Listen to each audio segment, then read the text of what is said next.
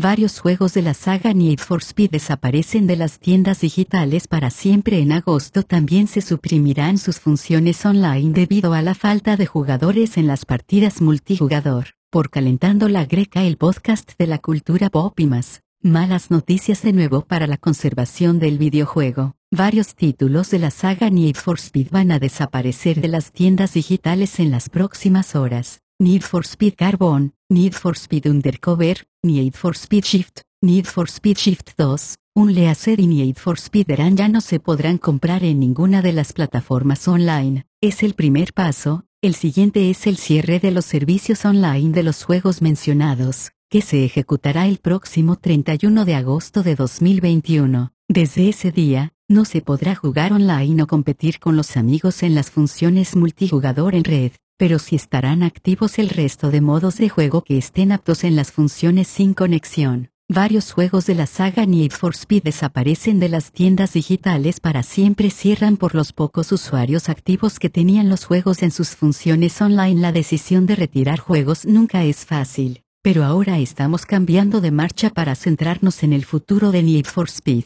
Los equipos de desarrollo y el personal operativo han dedicado mucho tiempo y pasión al desarrollo, la creación, el lanzamiento y el mantenimiento del juego a lo largo de los años, y nos encanta verte jugar, pero debido al número de jugadores activos ya no es posible mantener los juegos en funcionamiento, indican los desarrolladores en los foros de Reddit del juego. De esta forma, y como indican en el indicado post, los juegos de la saga de velocidad que mantienen sus servidores activos son Need for Speed Most Wanted 2012, Need for Speed Rivals, Need for Speed 2015, Need for Speed Payback, Need for Speed Hit y Need for Speed Hat Pursuit Remastered, estando varios de ellos activos en la suscripción EA Play.